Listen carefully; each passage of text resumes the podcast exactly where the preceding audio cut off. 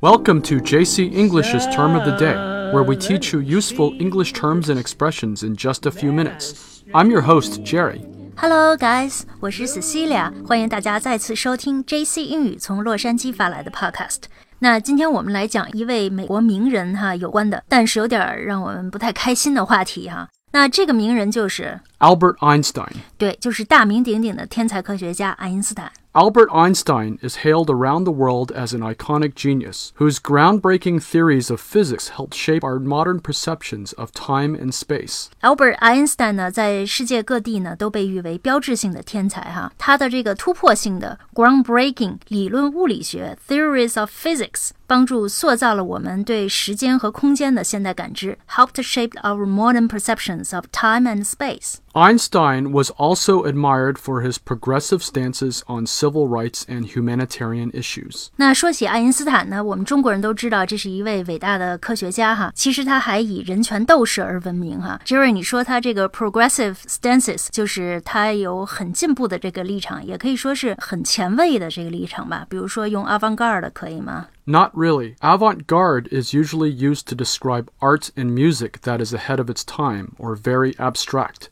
Progressive, on the other hand, is more applied to left wing ideas in politics, which is why we consider politicians like Bernie Sanders and filmmakers like Michael Moore as progressives. 那所以这个 progressive 就是说比较左派的哈，比较激进的这个在一些社会问题啊、人权问题上有这些观点的人哈。 Yeah, that's right. 那这句话后面你说他在人权 （civil rights） 和 humanitarian issues，就是人道主义问题方面都颇有建树哈。 Einstein wrote essays decrying racism and colonialism and was a proponent of civil rights. 他写了谴责 decrying 种族主义 racism 和殖民主义 colonialism 的文章，并且是这个公民权利的支持者哈。我们这里其实重点要看一个词，就是 racism。 Racism is a topic you hear a lot about, especially here in America, where race relations have long been a sensitive issue. 这个词呢，racism 的意思就是种族主义。 那爱因斯坦呢是出生长大在德国的犹太人，所以他其实是深受种族主义的迫害。But a recently published journal that Einstein kept when he traveled through Asia shows that he too succumbed to racist thinking in his descriptions of Chinese people. 但是恰恰呢，大家认为反对种族主义的这个爱因斯坦，最近呢被揭露是一名彻头彻尾的种族主义者哈，而且他的歧视对象呢，恰恰是我们中国人。 We describe someone who advocates racism in their words and actions as a racist. 那么揭露这个真相的呢，不是别人，恰恰是爱因斯坦本人哈，因为最近他生前的日记呢 曝光了，所以才让世人得知这位名人不为人所知的另一面。 Unfortunately, it seems that even Einstein held some racist views. In his journal, he described Chinese children as looking spiritless and obtuse.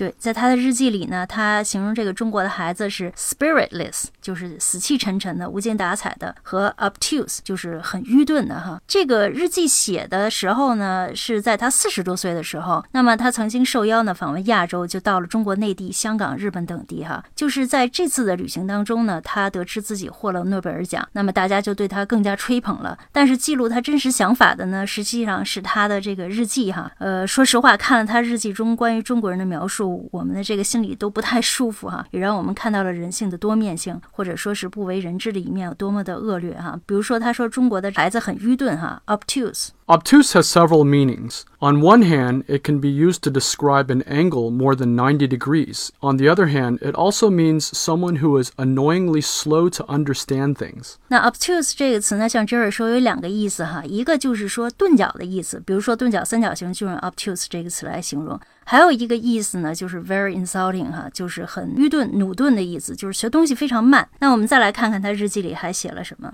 In another passage, Einstein wrote that it would be a pity if the Chinese were to supplant other races. For the likes of us, the mere thought is unspeakably dreary. 嗯，那这段话就更关键了哈，表明他的态度。他说，如果中国人要取代其他的种族哈，supplant other races，那将是一件很可惜的事情。那对于像我们这样的人来说，单纯是这样的想法已经是不可名状的，令人沮丧，unspeakably dreary。 那这已经是赤裸裸的种族言论了哈。那么这里他用了一个词 pity，When we say it would be a pity, it means it would be a shame. 那 shame 呢就是耻辱的意思。那可以说这个词用的是很 blunt 直白。These kinds of racist statements stand in sharp contrast to other things that Einstein said in the past. 那爱因斯坦日记如今被普林斯顿出版社出版以后呢，在美国引起了不小的震动啊，因为没有人能想到一名曾经的人权居然是这样一个人。 He is said to have written more positive things about Chinese people in previous articles, and he once said that racism is a disease of white people.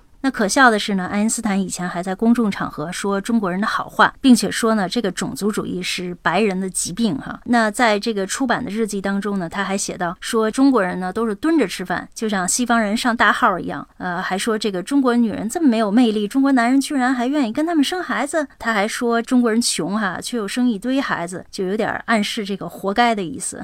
Some people would say that these kinds of statements show that Einstein was a hypocrite. 那么有一些人呢就说爱因斯坦是 hypocrite 伪君子。 But the translator of his journal told the media that he feels that these kinds of contradictory statements show that Einstein was a complex figure who was still a humanitarian idealist despite holding some prejudicial views. 那么日记的翻译者呢，就认为爱因斯坦呢实际上是一个 complex figure 哈，就是具有复杂特性的人物。那么认为爱因斯坦呢虽然有一些歧视性的观点 prejudicial views，但还不失是一个人道主义的理想主义者。 For me, as a person of Chinese ethnicity, I find Einstein's statements very insulting. So, of course, I strongly disagree with what he said about Chinese people. It is disappointing that such a hugely influential figure would have written such things. 嗯，是啊，我们这个作为中国人也好，华裔也好哈，都觉得受到了这个侮辱，而且是呃难以置信。 But I also think it's true that everyone, no matter if they are black, white, brown, or yellow, is racist to a certain degree. It's a human weakness that all of us, even geniuses like Einstein, share and should all continually work to overcome.